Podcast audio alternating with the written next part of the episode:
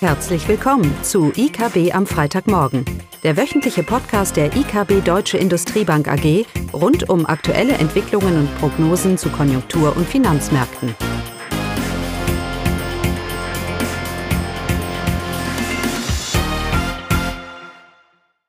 Willkommen zu IKB am Freitagmorgen mit Klaus Bautnecht und mir, Caroline Vogt. Ja, heute berichten wir wieder einmal über die Geldpolitik und die aktuelle Konjunkturlage, insbesondere in der Eurozone. Also, los geht's. Ja, los geht's mit den USA. Da kamen zwar keine harten Konjunkturdaten, aber ein paar Stimmungsindikatoren, vor allem das Konsumentenvertrauen, das hat sich weiter leicht eingetrübt. Es bleibt aber grundsätzlich auf einem hohen Niveau. Die Stimmung in den USA ist allerdings weiterhin, vor allem auf den Finanzmärkten, die Zinsmärkte, eine, die auf eine Rezession hindeutet. Und mir ist weiterhin schleierhaft, wo denn diese Rezession herkommen soll. Denn der US-Konsument ist weiterhin in einer außerordentlich guten Verfassung. Das sieht man am Arbeitsmarkt, das sieht man an den realen Löhnen, das sieht man aber auch an der sinkenden Last aus der Verschuldung der US-Haushalte. Vor acht Monaten war das Niveau der 30-jährigen Immobilienkredite in den USA bei um die 5 Prozent.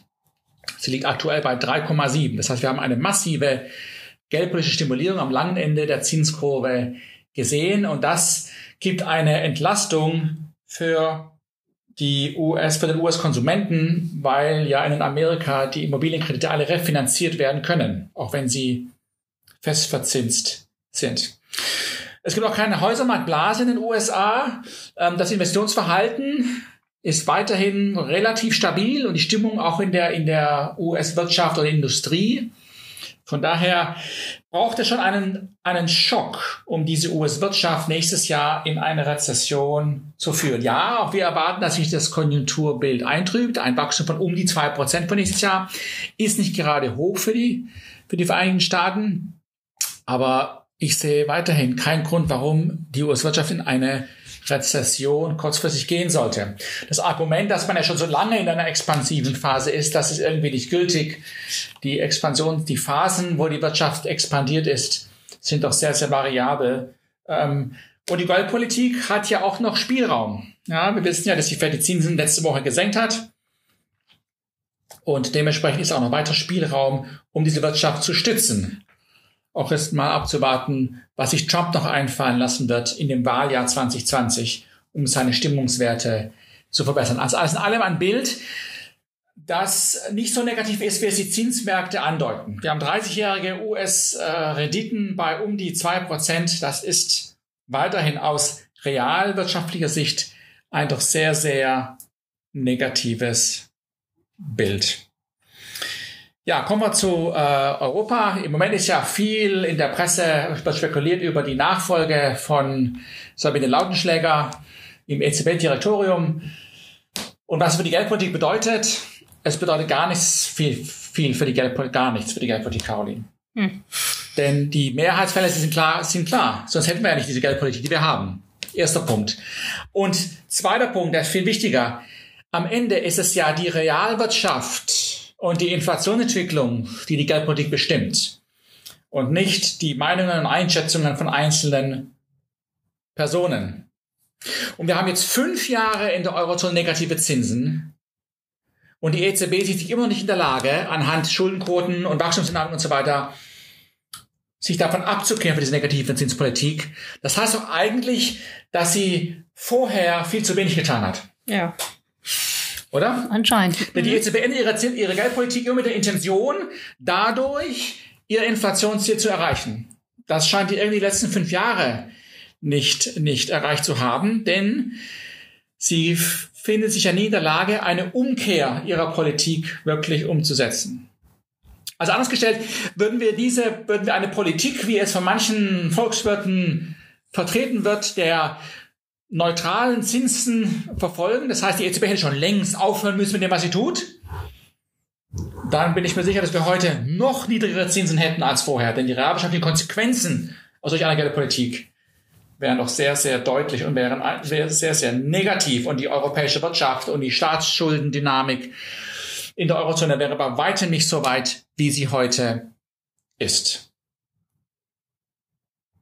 Und dass die Geldpolitik nicht so, effekt, nicht so äh, effektiv ist sie. Moment mal, also effektiv ist die Geldpolitik, denn wir haben eine Schuldentragfähigkeit dank der Geldpolitik. Und man kann nicht argumentieren, aber es ist nur wegen der EZB, dass Italien und auch Deutschland hier massive Fortschritte, zum Beispiel zumindest Deutschland macht in ihrer Schuldensenkung. Ähm, dass man das, dass man da die EZB rausrechnen sollte. Nein, das, das sollte man nicht, denn es ist gerade der Erfolg der EZB, dass sie selbst an Italien eine stabile Schuldentragfähigkeit sicherstellt durch ihre aggressive Zinspolitik. Und es wird mittelfristig genau diese Zinspolitik sein, die der Fiskalpolitik Raum geben wird, damit sie wieder einen Beitrag machen kann und somit die Abhängigkeit der Zinsen zur konjunkturellen Entwicklung reduziert. Ist also genau ist also wichtig, dass die EZB genau damit weitermacht, was sie jetzt macht, damit wir perspektivisch die Abhängigkeit der Wirtschaft zu niedrigen Zinsen reduzieren. Und dafür benötigt es sinkende Schuldenquoten und dafür benötigt es eben aktuell weiterhin ein anhaltend niedriges Zinsniveau. Und das zeigt sich übrigens auch in der Geldmenge. Wenn man fragt, ist denn die Geldpolitik expansiv oder ag aggressiv oder zu expansiv oder nicht, dann schauen wir mal auf das Zinsniveau. Am Ende ist ja nicht das Zinsniveau entscheidend, sondern das Geldwachstum. Das ist die entscheidende Größe. Und wenn das Geldwachstum nicht ausreichend hoch ist, dann ist es egal, wo die Zinsen sind. Die Geldpolitik ist effektiv nicht expansiv oder zu expansiv. Und die jüngsten Zahlen aus der Eurozone zeigen uns zwar, dass die Geldmengen, dass das Geldmengenwachstum etwas zugelegt hat. Wir hatten ein Wachstum von 5,7 Prozent im August. Ja, das ist doch etwas höher als die letzten Monate. Die letzten 18 Monate vielleicht sogar schon, mhm. wenn man mal so mhm. grob, grob hinschaut. Aber das ist weiterhin weit unter dem Vorkrisenniveau und weiterhin nicht ausreichend, um eine Volkswirtschaft, um ausreichend Liquidität für eine Volkswirtschaft sicherzustellen, damit eine Inflationsziel von um die zwei Prozent hier erreicht werden kann. Es gibt natürlich große Unterschiede in den Ländern, wissen wir alle. Italien hat Probleme mit der Kreditvergabe, in Deutschland läuft es etwas besser. Aber die EZB schaut ja auf die gesamte Eurozone. Und da sehen wir eben weiterhin, und vor allem jetzt mit der eintrübenden Stimmung bei Unternehmen, sei es wegen Trump oder der Risiko mit Brexit, dass wir weiterhin mit uns ist, da kann, da ist davon auszugehen, dass dieses Geldmengenwachstum weiterhin eher moderat verlaufen wird. Und ich kann nicht eine, eine ausreichend hohes Wachstum und Inflationsrate sicherstellen, wenn die Geldmenge nicht wächst. Das könnte ich nur, wenn die Umlaufgeschwindigkeit des Geldes deutlich zulegen würde. Aber das wird sie nicht tun. Die geht eher die andere Richtung die letzten Jahre. Von daher bleibt der EZB gar alles übrig, als weiterhin alles zu versuchen, um diese Geldmenge voranzutreiben, damit die Geldpolitik auch effektiv ausreichend expansiv wird und damit einen realwirtschaftlichen Einfluss erreicht, der dann perspektivisch zu steigenden Zinsen führen. Soll ich jetzt sagen, wird oder könnte, Caroline? Wird. Moment sieht es aber noch nicht ganz so danach aus, dass die europäische Konjunktur hier äh, stabilisiert, eine Wende bekommt. Es gibt ja verschiedene Begriffe, Caroline. Da ist Stabilisierung, Stagnation und Bodenbildung. Das sind so drei Begriffe. Mhm. Ich weiß mir nicht ganz klar, was der Unterschied ist. Ja? Ähm, sicherlich enttäuschen doch die Zahlen weiterhin so ein bisschen. Man genau, mal, also, äh, ja? ja, in dieser Woche die Stimmungsindikatoren, die wir hatten, PMI-Indizes, äh, die waren doch eher enttäuschend, waren rückläufig für September in der Eurozone und auch für Frankreich und Deutschland. Insbesondere der Industriesektor enttäuscht weiterhin. Hier ist es so, dass äh, die Indizes für die Eurozone und Deutschland klar unter der äh, Expansionsschwelle von 50 Punkten notieren und insbesondere der deutsche Wert mit irgendwas um die 41 Punkte äh, ja ist extrem schlecht und deutet doch weiterhin ähm, auf eine schwache Industriekonjunktur hin. Bei Frankreich sieht das anders aus. Äh, die französische Industrie kann sich relativ gut um die 50 Punkte halten. Was zudem für etwas Besorgnis äh, geführt hat oder gesorgt hat, ist, dass auch der, der Dienstleistungssektor in der Eurozone, dass hier die Stimmung jetzt auch zunehmend nachlässt. Wobei, das bleibt noch abzuwarten. Der maßgebliche Treiber für die negative Entwicklung der PMI-Indizes, das war Deutschland. Wie gesagt, Industriesektor hat sehr schlecht abgeschnitten und auch der Dienstleistungssektor. Aber für uns ähm, als Stimmungsindikator ist nicht unbedingt der PMI so entscheidend, sondern das, das IFO-Geschäftsklima, weil das doch ein, stärkeren, ein stärkerer und besserer Vorlaufindikator für die gesamtwirtschaftliche Entwicklung ist. Und äh, ja, hier gab es dann zumindest einen, einen Hoffnungsschimmer. Die Stimmungseintrübung, die wir jetzt ja schon seit längerem gesehen haben, die ist unterbrochen worden im September. Es gab sogar einen leichten Anstieg, aber auch nur von, ich glaube, 0,3 Punkten. Äh, das ist der erste Anstieg seit März in diesem Jahr. In diesem Jahr. Was waren die Gründe? Es wurden insbesondere oder es wurde nur die aktuelle Lage besser beurteilt. Die Geschäftsperspektiven haben sich weiter eingetrübt und hier spielen sicherlich die Unsicherheiten Handelskonflikt. Auch Brexit spielt hier eine Rolle, auch wenn es jetzt ja dieses No-Deal-Gesetz gibt. Aber wie es da weitergeht, weiß natürlich auch keiner. Auch der Konflikt im Nahen Osten, der sich zugespitzt hat mit höheren Ölpreisen, hat die Stimmung belastet. Das sieht man an der Chemieindustrie, weil es hier bei der Chemieindustrie doch im September eine deutliche Eintrübung gab.